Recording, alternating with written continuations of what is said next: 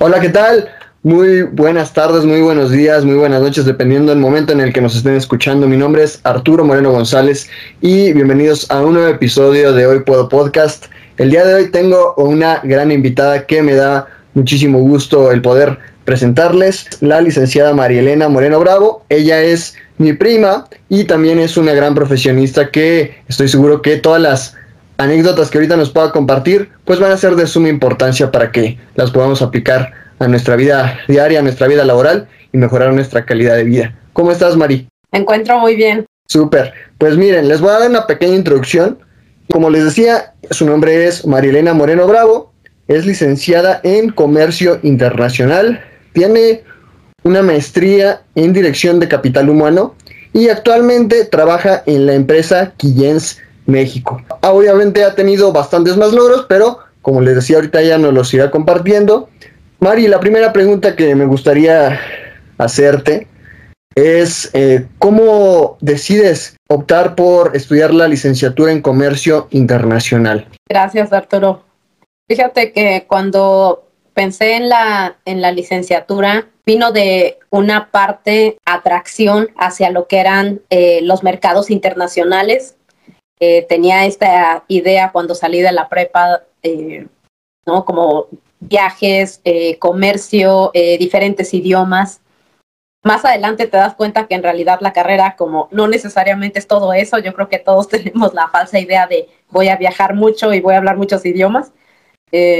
entonces fue más como justo por esas cosas que me gustaban que leyendo el sílabus de la, de la carrera yo encontraba como que un poquito más de, de, atracción y también seré muy honesta porque yo sentía que como que no era tan buena en matemáticas. Ahora de repente hubiera dicho, me hubiera ido por una ingeniería, pero en ese momento yo sentía que no era buena en matemáticas y pensé que no iba a ser mi camino a seguir. Ok, como bien dices, mira, yo creo que lo he visto en, en mis compañeros y yo creo que en todas las generaciones sucede que normalmente pues llegamos a, a los 17, 18 años y pues ya nos piden que que tengamos como una idea bien clara de qué es lo que queremos estudiar. Y pues muchas veces inclusive, por ejemplo, yo ahorita tengo 26 años y muchas veces digo, estaré haciendo lo correcto, me habré equivocado, yo no sé, a lo mejor yo creo que todos tenemos pues distintos tiempos, pero sí muchas veces yo creo que es bastante complicado el que a esa edad te decidas por qué estudiar y que esa carrera en la que elijas pues posiblemente te, te dediques el resto de tu vida. Entonces, eh, creo que por tu parte como bien dices, a lo mejor dudaste en si haber escogido esa una ingeniería, pero yo personalmente creo que, le diste al, clavo, como luego decimos, porque la verdad te veo súper apasionada en todo lo que haces y tus logros yo creo que hablan más, más que, que las palabras, ¿no? Entonces, posteriormente, como tú me comentabas, decides estudiar una maestría en dirección de capital humano, pero antes de eso, antes de que me adelante, ¿Cómo eliges tú en qué universidad? Si no me equivoco, estudiaste en el Tecnológico de Monterrey Campus Puebla. ¿Había más opciones en ese momento? ¿Ya sabías a, qué universidad irte desde hace mucho tiempo antes? Platícame un poco de ello. Había varias universidades que me llamaban la atención. Yo eh, venía de estudiar la prepa en UPAEP, entonces como que al menos una opción inmediata eh, que consideraba era también la Universidad de UPAEP pero eh, en ese tiempo yo tenía un amigo que eh, platicábamos mucho y creo que él fue quien me inspiró como a pensar en el, en el TEC de Monterrey. Él me platicaba más como del renombre que tenía la escuela y lo que pasó es, eh, como dicen, como los tiempos son perfectos o a veces no hay coincidencia como tal, pero justo el TEC de Monterrey, en el momento en el que yo tenía que empezar la universidad, abrió el campus Puebla. Entonces, pues señales o no señales, yo dije, creo que aquí tengo una opción y decidí justo eh, aplicar. También apliqué en otras universidades, como decía, no hay que poner los huevos en una sola canasta, eh, pero fue más como justo la proyección que tenía el TEC de tener todos estos campos en el, eh, en el país, de los programas internacionales que tenía. Y claro, pues como, eh, como decimos, vamos a calarnos y qué es lo peor que puedo obtener, un no, decidí intentarlo, eh, entré eh, a la universidad, yo solicité una beca y si era algo muy importante para mí tener una beca para poder decidir quedarme en el TEC y bueno, pues todo se dio, entonces por eso me quedé ahí estudiando. Ok, la, ¿tu carrera cuántos años dura? ¿Cinco años? ¿Cuatro años? Era nueve semestres, eh, es decir, cuatro años y medio si lo vemos, eh, digamos, en tiempo específico. Conforme también me estabas eh, comentando, pasas a, a, laborar ya en, en la empresa que estás actualmente o antes tuviste alguna experiencia con alguna otra institución? Estuve muy poquito eh, en otra empresa, literalmente solo el periodo de, entrenamiento y fue porque eh, yo decido irme a Monterrey a, buscar un trabajo. Eh, tal vez ahora ahondemos o no de por qué decidí particularmente Monterrey, pero me fui a Monterrey y mientras estaba en entrevistas, la verdad es que yo salí con estas ganas de, o sea, yo salí un día y yo al otro día ya quería trabajar, o sea, ya era así inmediato. Entonces entré un momento muy pequeño en una empresa que era de telemarketing, eh, puesto que quería, yo, yo me quería sentir activa. Entonces solamente estuve un periodo muy breve de un mes y creo que una semana. Y en ese inter fue cuando eh, me confirmaron que entraba a, a que es la empresa desde la que básicamente estoy una vez que salí de la universidad. Y esta empresa en la que estás actualmente, que como bien nos comentas, eh, es Quillens, ¿a qué, ¿a qué se dedica? ¿Cuál es más o menos la función en el área laboral en la que, bueno, en la que es su fuerte o su rama, pero en cuál también tú te desempeñas? Quillens es una empresa japonesa y básicamente nosotros a lo que nos eh, dedicamos es a vender sensores para automatizar procesos. Básicamente, absolutamente toda línea de producción que tiene que generar un producto N veces y que requiere, sobre todo para efectos de calidad, utilizar eh, equipos que le den ciertas señales, eh, insisto, sobre todo de calidad, eso es lo que nosotros vendemos. Entonces, eh, actualmente yo estoy en un área que se llama desarrollo de negocios y, y en esa parte hoy lo que me toca velar es por asegurarnos que encontramos una manera eh, sostenible y saludable de crecer como compañía. Y eso la verdad es que incluye muchísimas cosas, desde la cultura de la compañía hasta eh, justo las mejores prácticas que podemos tener en la oficina de trabajo, de eficiencia y de productividad. Ok, súper. Como me estabas eh, comentando hace unos instantes, sales de la universidad, entras a trabajar en una institución, la primera ciudad a la que eh, si no tengo eh, malentendido, es a la que te vas es a Monterrey. Que eso es también un punto importante que les quería comentar, pues Mari ha vivido ya en distintas ciudades importantes de México, que es Ciudad de México, bueno, Monterrey, Ciudad de México, Puebla, eh, que fue donde estudiaste, y actualmente en León. ¿Me falta alguna o son, son esas? Sí, es decir, esas son las ciudades donde he vivido. Eh, la única parte adicional que fue solamente un año y fue parte de la universidad es que estuve un año en Canadá. Pero de ahí, básicamente, digamos, toda mi experiencia laboral está en México, en las ciudades que tú mencionas. Súper. Y ya de ahí, bueno, retomando lo que tú nos comentabas, era de que la primera ciudad en la que inicias laboralmente es en Monterrey. ¿Por qué en Monterrey? Esta es una anécdota un poco curiosa y es porque mi mejor amiga de la universidad en realidad nació en Monterrey. Nunca vivió allá, pero allá nació y cuando estábamos en la universidad platicábamos que esa ciudad era como una muy buena opción. Eh, su papá trabajaba en una empresa en la cual eh, constantemente los llamaban a Monterrey, entonces ella tenía una idea más clara de justo qué tan industrializado era Monterrey, qué opciones teníamos, y lo platicamos durante la universidad y básicamente como pacto dijimos, terminando la uni, nos vamos para allá, y es muy chistoso porque mi amiga en realidad no se fue y yo sí me fui.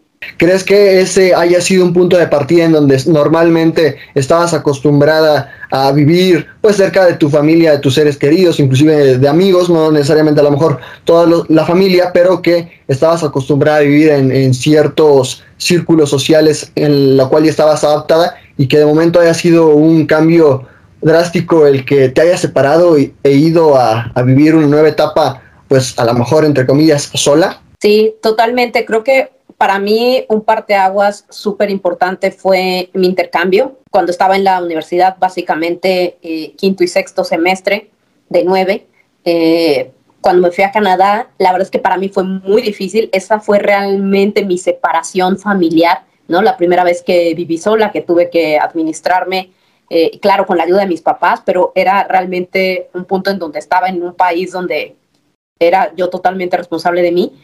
Entonces fue un periodo muy difícil para mí, pero así como fue muy difícil, me hizo crecer enorme. Entonces lo que pasó fue que cuando yo regresé y ya terminé la universidad, en verdad yo me sentía invencible. Yo decía, a donde me manden, yo estaba completamente segura que yo podía lograrlo. Entonces, eh, creo que sobre todo para mí fue no tan consciente, pero fue el parteaguas de mi intercambio el que me dio la seguridad que yo podía independizarme. Y definitivamente una cosa que quería lograr por mí misma era eh, justo obtener un trabajo. Em, es decir, si bien nunca, eh, nunca estuvo sobre la mesa otra opción, pero a lo que voy es, yo no quería eh, de alguna manera recibir ayuda de mi familia, no quería que el trabajo me lo consiguiera un tío o que siquiera me presentaran con alguien, era un logro que realmente yo quería eh, tener por mí. Y es sumamente válido, la verdad, es que actualmente, en general, esto ha sido yo creo que siempre, pero estaba viendo una gráfica del tema de la movilidad social y de cómo en las generaciones pasadas, en los años 40, estaba un 80% de movilidad social en donde normalmente eh, los hijos tenían pues un 60-80% de tener una mejor calidad de vida que, que los padres y que sus abuelos. Y actualmente, si no me equivoco, en los años 2000, pues creo que sí, está como por entre el 0 y 10%, porque normalmente pues todo el tema de la competitividad laboral, el tema de la inflación, etcétera, pues afectando esto al tema de, la movilidad social en general. Entonces, sí, yo creo que también es, es un buen logro eso que tú nos comentas, el siempre tratar de, de empujarse ante las adversidades para mejorar la calidad de vida. Posteriormente, eh, ¿te mudas a la Ciudad de México o regresas a Puebla? ¿Cuál fue tu siguiente movimiento? ¿O cuántos años también estuviste viviendo allá en Monterrey? En Monterrey estuve eh, cerca de eh, cinco años, cuatro años, ocho meses, y justo se da, se da la oportunidad de irme a Ciudad de México porque la empresa muda el corporativo a Ciudad de México. Entonces, no era originalmente mi plan, digo, tampoco tenía muy claro si me quería quedar en Monterrey, pero eh, la empresa muda el corporativo y justo el proyecto de abrir el corporativo como tal, eh, digamos con el diseño ya de, de, la, de la, compañía, eh, me lo dan y tenían genuina duda de si yo me iba a querer mover y pues claro que para mí es, pero si mi familia está en Puebla, claro que me voy. Entonces me fui a Ciudad de México y en Ciudad de México me quedé siete años y después de esos siete años me fui a vivir a León y es donde actualmente vivo ahora. ¿Y ¿De qué depende hasta cierto punto que te mudes de una ciudad a otra? ¿Te lo piden la empresa como tal por el puesto que tú estás eh, pues encargada de administrar y de dirigir? ¿O es opcional y a ti te gusta pues también un poco ese estilo de vida de ir probando pues distintas ciudades? Platícame un poco de ello, cómo nace el, el que tú quieras vivir en una ciudad o en otra. Creo que justo se dieron la combinación de ambas, es decir, eh, particularmente cuando me mudo a Ciudad de México, era una necesidad de la empresa y también un gusto mío. Y posteriormente, eh, cuando me mudo a León, sí es enteramente yo pidiendo el cambio, eh, buscando, es, es, un poco curioso, pero yo les digo que cada cinco años como que me dan ganas de cambiarme de ciudad. entonces, al final tiene que ver con un ganar-ganar, es decir, si a la empresa eh, le conviene también o podemos tener una, una parte en la que yo también puedo aportar y hay la oportunidad. La verdad es que afortunadamente se, se ha dado. Cuando me mudé particularmente a León, de hecho, abrieron una posición que andaban buscando y, y bueno, yo, yo pude tomarles, es decir, dejé una posición en la, que, en la que estaba, aunque no era mi idea, pero en ese momento hubo la oportunidad y, bueno, ahora la verdad es que mi trabajo eh, requiere como que me mueva demasiado entre diferentes ciudades y, justo como a mí me gusta viajar, pues está, digamos que hoy vamos empatados tanto en gusto como en necesidad de la empresa. Qué mejor, ¿no? Que hacer realmente lo que te, te apasiona, lo que estudiaste y que a la vez empata también con un gusto por el conocer distintos lugares de, del país y también pues del mundo que has viajado pues a bastantes lugares y que se adapta también con tu estilo de vida y con tu trabajo que, que es súper importante para que también puedas hacerlo de la mejor manera y adaptar tus tiempos y tus actividades y tus prioridades a que todo pues bien administrado lo puedas cumplir de la mejor manera. La maestría que tú estudiaste en dirección de capital humano, ¿cómo surge? ¿Tú ya traías la idea de estudiar esa maestría en específico o a partir del trabajo en el que entras te demandan como tal que estudies una maestría para, eh, pues, específicamente en, tema de capital humano? Eh, la verdad es que eh, era parte de lo que yo quería lograr en mi vida, es decir, era algo que personalmente tenía como esa meta. honestamente, en la empresa en donde estoy no es algo que te catapulte o no, es, es, una ideología un poquito diferente, pero yo quería la maestría y la razón por la que estudié la maestría en capital humano fue hasta que pude encontrar un tema que me gustara, que también empatara con algo, eh, con un rol que iba a tener en la compañía y donde yo no tenía mucha experiencia o conocimiento, pero también honestamente fue algo muy personal porque yo consideraba genuinamente que el tener una maestría me hacía mejor persona, más como persona, es decir, independientemente del título, pero yo sabía que eso no era cierto. Entonces, hasta que no pude realmente considerar que una maestría era literalmente un gusto para mí y claro, como segunda opción, una herramienta, es que me sentí preparada para darle el tiempo y claro, los recursos. Entonces, eh, también una vez más eh, logré empatar esta parte de la necesidad de la empresa y un gusto que yo tenía, eh, pero sí, no, la empresa nunca me la solicitó, fue algo que yo quería lograr. En el tema de actitudes, bueno, claro, y aptitudes también que creo que es, pues van de la mano, ¿qué aspectos tú considerarías que son los que las empresas toman? Pues a lo mejor no te lo dicen, pero obviamente cuando a la hora de contratar personal es algo que sí o sí cuenta para que puedas obtener el, puesto y seas la mejor opción para ellos? Creo que al principio eh, siempre cuando te mandan a llamar a una entrevista, obviamente no te conocen y todo lo que pueden ver es tu currículum, ¿no? Entonces, creo que el currículum lo que muestra es eh, básicamente esta parte, digamos así, por encima de quién eres eh, o de qué temas te apasionan o incluso hasta un poco cómo es tu personalidad por el diseño del CV, es decir, todo te da un poquito de información, pero definitivamente en una entrevista y para seguir creciendo en, un trabajo, creo que siempre eh, suena muy trillado, pero siempre va a ser la actitud que tengas y la disposición de crecer. Creo que son las, las cosas como que independientemente del punto en el que estés, cuando alguien genuinamente quiere mejorar, cuando genuinamente quiere aprender, cuando se quiere dejar guiar, pero también está seguro de que puede aportar, es que se vuelve un ya no tú como entrevistado, sino la empresa como te convence de que te quedes con ellos, ¿no? Y eso creo que es, eh, como dicen, es ese fuego que llevas dentro, son esas ganas. Para mí eso es el diferenciador. Siempre tratar de dar lo mejor, dar ese 1% extra a lo que sabes que tú puedes resolver para que pues seas la, mejor opción para el puesto al que tú aspiras lograr y que la empresa también pues te pueda tomar en cuenta. Algo que también me, me llamaba la atención en base a tu vida cotidiana, en tu vida laboral, es que, si no me equivoco, viajas bastante a distintas partes de la República, no sé también si al extranjero, ¿cómo logras ese balance entre, pues, no descuidar a ti obviamente como persona como prioridad tu salud, a tus seres queridos, eh, tus actividades favoritas y aparte el tema laboral, que a lo mejor también pues obviamente algunas veces suele ser un poco o bastante absorbente y que muchas veces a lo mejor se nos, se nos complica a, muchos, a muchas personas. ¿Tú cómo logras ese balance y sacar la mayor cantidad de, de provecho para cumplir de la mejor manera cada una de las actividades que tienes que desempeñar? Creo que eh, todo viene de cuando lo que haces eh, lo disfrutas y te sirve para algo más. Es decir, yo personalmente no creo que haya tal vez un balance como de repente todos pensamos que existe, que es como que todo sale bien.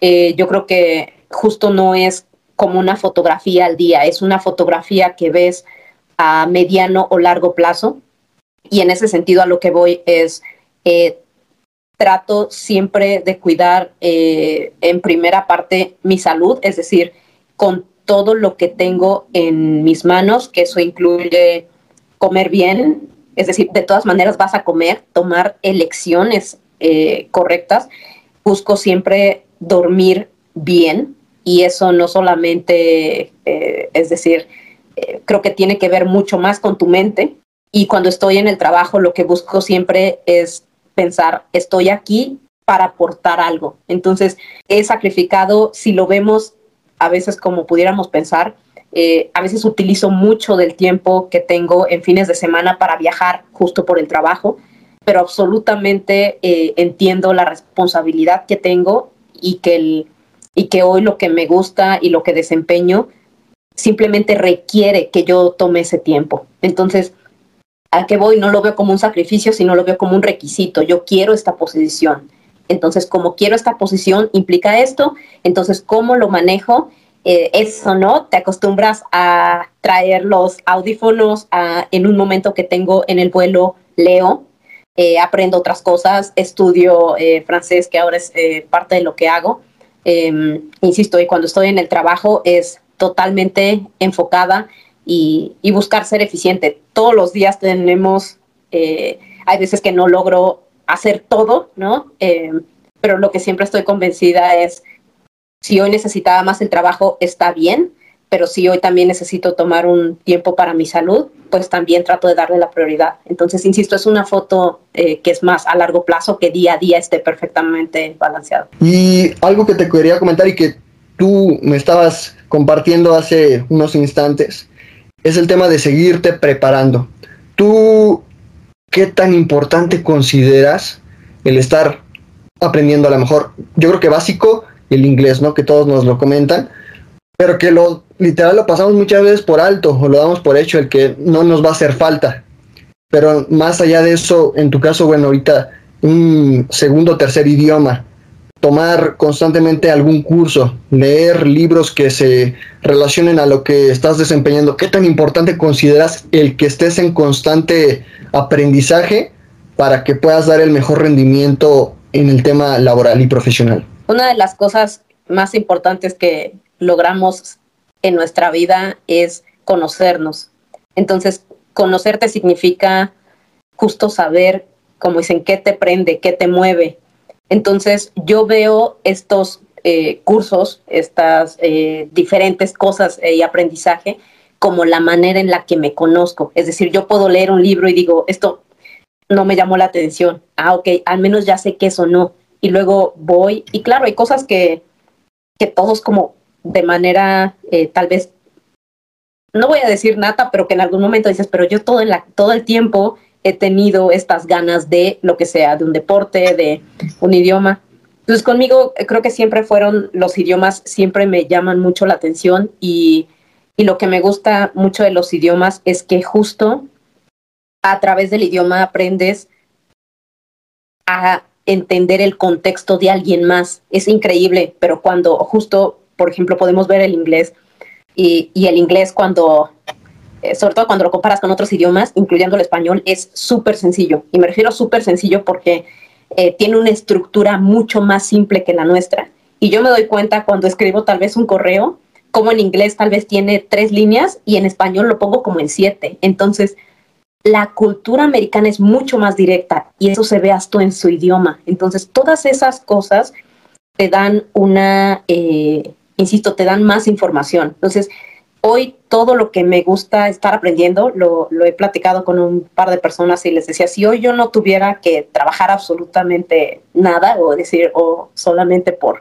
por gusto, que ahorita es una combinación de ambas, eh, pero yo me la pasaría aprendiendo, o sea, me gustaría estudiar música, idiomas, porque siento que, insisto, son los inputs que tú tienes para irte dando cuenta quién eres. Entonces es como una herramienta para mí, pero eh, yéndome a un punto un poquito más concreto, creo que lo importante es que si utilizas cualquiera de estas herramientas, libros, cursos, lo hagas con esa intención de tú entender más profundo en dónde puedes aportar y no llenarte de cosas y de títulos y de diplomas y de credenciales, porque al final creo que eso solamente, nuevamente como el CV, puede ser la parte de encima, pero si no te hace feliz, al final no creo que puedas dar lo mejor que, que tienes adentro y que eso eh, sí te lleva a crecer eh, económicamente y claro, personalmente en una institución o en tu vida.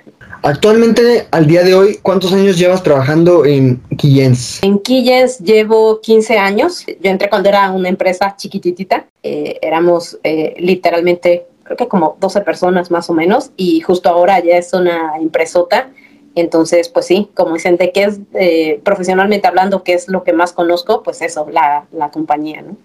Y de, durante esos 15 años, de la persona en la que tú eras cuando llegaste a la persona que eres el día de hoy, ¿cuál ha sido tu aprendizaje que tú consideres a, título personal? Pues que te ha fortalecido y te ha hecho la persona que eres el día de hoy y que te ha llevado al puesto que estás desempeñando el día de hoy.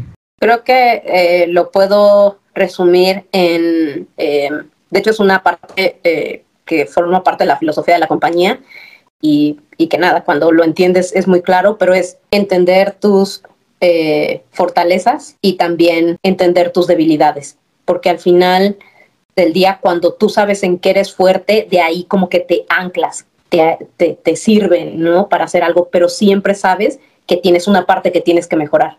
Entonces, nunca es sentirte superior, sino decir, esto yo lo sé, déjame lo, lo, trabajo, lo ejecuto, lo enseño, pero siempre tienes una parte que te falta. Entonces, cuando tienes claro esas dos cosas, esa dualidad, eh, justo pensaría yo que es la manera en la que me ha permitido siempre mantener el piso de lo que voy logrando, pero también de lo mucho que quiero lograr y lo que me falta. Y en el tema de de hobbies. ¿Cuáles podrían ser los hobbies que actualmente estás pues eh, haciendo o que te gusta desempeñar en tus tiempos libres que pueden ser eh, considerados productivos o no, pero que actualmente a ti te llenan en tu día a día? Justo lo que, digamos, fuera, fuera de mi trabajo, busco hacer ejercicio, leer y estudiar eh, el idioma que hoy quiero aprender.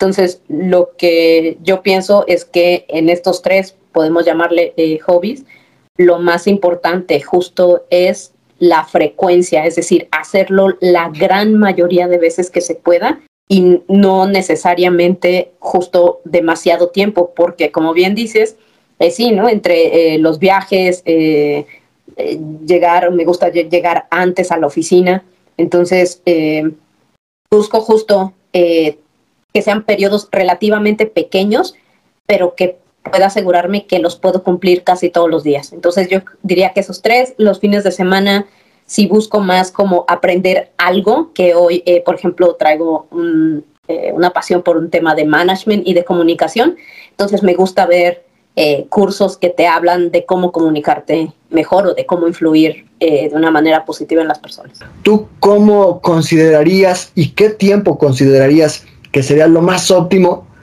de ponerse como plazo una persona para decidir, ¿sabes qué? Mira, quiero empezar, no sé, digamos, a lo mejor en un tema de, negocio, un emprendimiento o aplicar para cierto puesto, inclusive ya estar trabajando ahí. ¿Cuánto tiempo? Entiendo que obviamente no es tan sencillo porque a lo mejor tenemos necesidades y circunstancias distintas, pero tú cuánto tiempo considerarías que sería el óptimo para sacar como una conclusión y decir, ¿sabes qué? Hacer una retroalimentación de esto me está funcionando, esto no.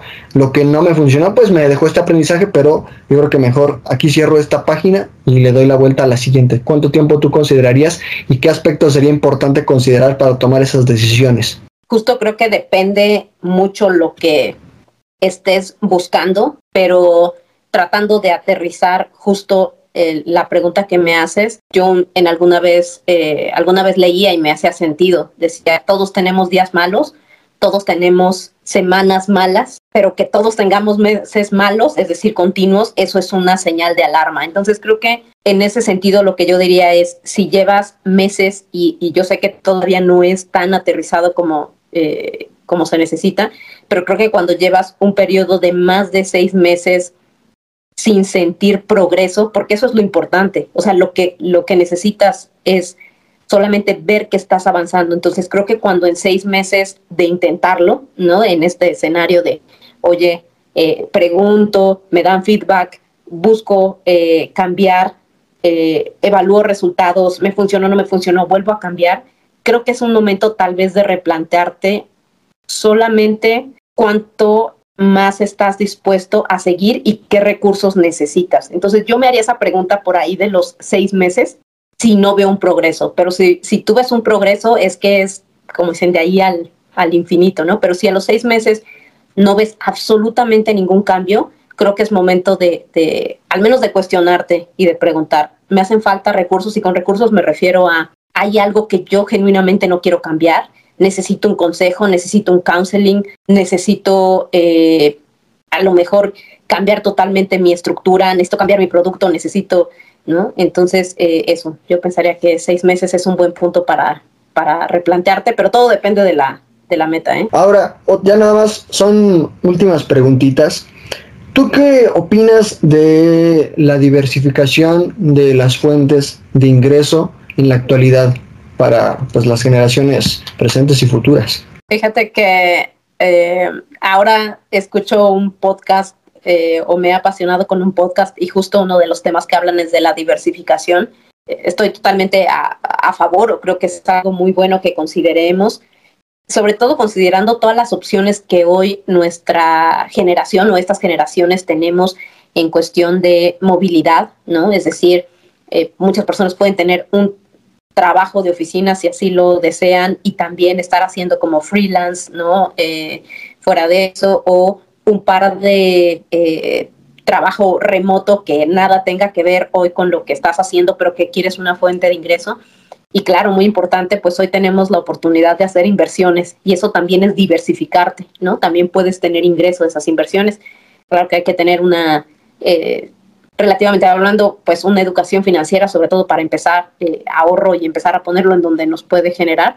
Pero sí, o sea, hoy, hoy creo que absolutamente es, es, muy parecida a mi forma de pensar como a los libros. Todos los inputs que tengan te dan una idea de cómo construir algo mejor para, eh, para tu vida. Es decir, lo que a veces aprendes en otra empresa te sirve para aplicarlo en un proyecto también en donde estás trabajando. Lo que aprendes de inversiones tiene una base matemática que también te sirve para cómo propones un proyecto y el retorno de inversión. Entonces, al final es como que cómo haces mano de toda esa información eh, y de toda esa diversificación que tienes y las opciones que tenemos que ya no nos implican necesariamente trasladarnos otro trabajo y quedarnos otras ocho horas allá, ¿no?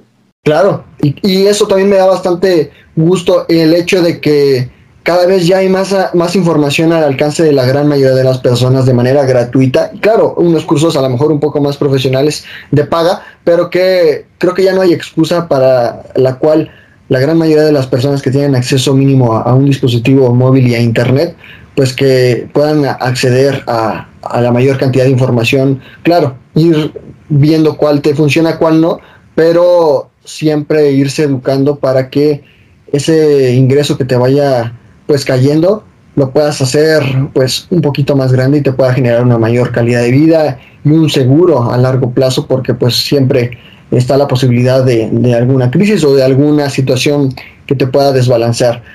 Como penúltima pregunta, para ese tipo de personas, la edad que tengan, que les ha costado encontrar su vocación y su propósito de vida, a título personal, ¿cuál sería a lo mejor como una una lección, un consejo que a ti te sirvió o que te ha servido para tomar las mejores decisiones que te han llevado al, día de hoy, que te hayan ayudado a, encontrar eso que te apasiona? Creo que em, en ese sentido es siempre poner un poco de, de atención, pero también mucha humildad sobre lo que entregas como lo que tienes aquí adentro y lo entregas y qué cosas funcionan y qué cosas no. En pocas palabras, creo que, como dicen, la teoría te sirve, la experiencia te sirve al doble, pero los errores te sirven al triple. Entonces creo que cuando sabes ver sobre todo las cosas en las que has fallado y si eso más que darte para abajo te dan ganas de mejorar, creo que es ahí donde dices, por aquí está mi propósito de vida. En pocas palabras, yo no creo que nuestro propósito de vida o lo que más nos gusta o lo que nos apasione se encuentra por la razón de solamente de me gusta y, me sale bien, que es como típicamente el mal entendimiento que tenemos, ¿no? Si me sale bien, es que para eso soy muy bueno. Eh, yo sé que tenemos eh, talentos de alguna manera natos, pero sí creo que sobre todo las cosas que aunque te salgan mal, estás dispuesto a hacer lo que necesites para llevarlas a otro nivel, es ahí donde estás, porque significa que eres capaz de ver lo que te hace falta, pero también que eres capaz de hacer lo que te hace falta para convertirte en mejor persona. Entonces creo que esa es un poquito la línea que yo tengo. Lo que más me cuesta es donde si me dan genuinas ganas, es decir, eh, por contarte, alguna vez me subí una patineta, claramente me caí y dije, esto no es lo mío. Un ejemplo muy tonto, pero eh, es decir, son cosas que dices, no, no lo quiero volver a intentar, simplemente, ah, ya me quité el gusto, pero las cosas que dices, me salió muy mal, pero yo quiero hacerlo genuinamente mejor porque creo que tengo algo aquí adentro que entregar, es lo que yo creo que finalmente se volvió mi pasión y que hoy se llama justo management. O sea, hoy me gusta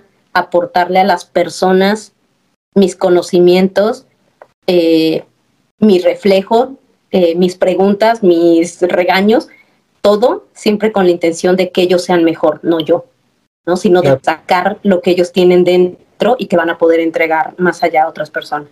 Bien dices, como muchas veces también creo que es importante el hacer de nuestros errores, pues al convertirlas con trabajo, con dedicación en nuestras virtudes y que obviamente también puedan aportarle ese granito de arena a, la sociedad a, futuro. Muchas veces también creo que como así estamos el día de hoy, pues tarde o temprano vamos a dejar de existir en, en, este planeta.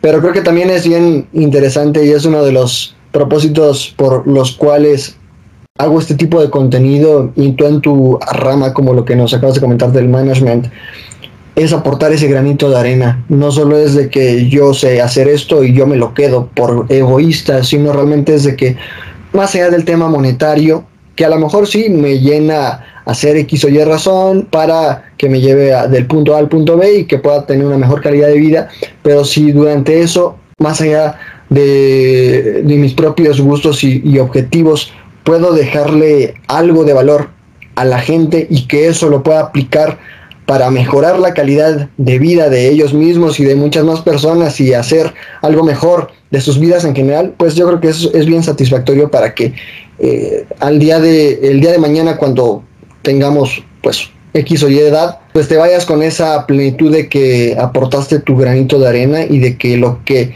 te gustó no te quedaste con las ganas de, hacerlo y que estás haciendo un bien, un bien social en pocas palabras. Y ya como última pregunta, ¿qué consejo, experiencia, filosofía de vida le podrías compartir a todas estas personas que a partir de la plática que nos acabas de compartir, les gustaría dedicarse y seguir, si no los mismos pasos, porque entiendo que todos tenemos caminos distintos y, procesos distintos, pues un, un proceso de vida o un camino similar al tuyo. Leí hace eh, no hace mucho una frase que me dejó como pensando en lo que tal vez de una manera inconsciente he ido aplicando y dicen que, que tienes que estar dispuesto a decepcionar a muchas personas para no decepcionarte a ti. Entonces creo que es mantenerte fiel a lo que piensas.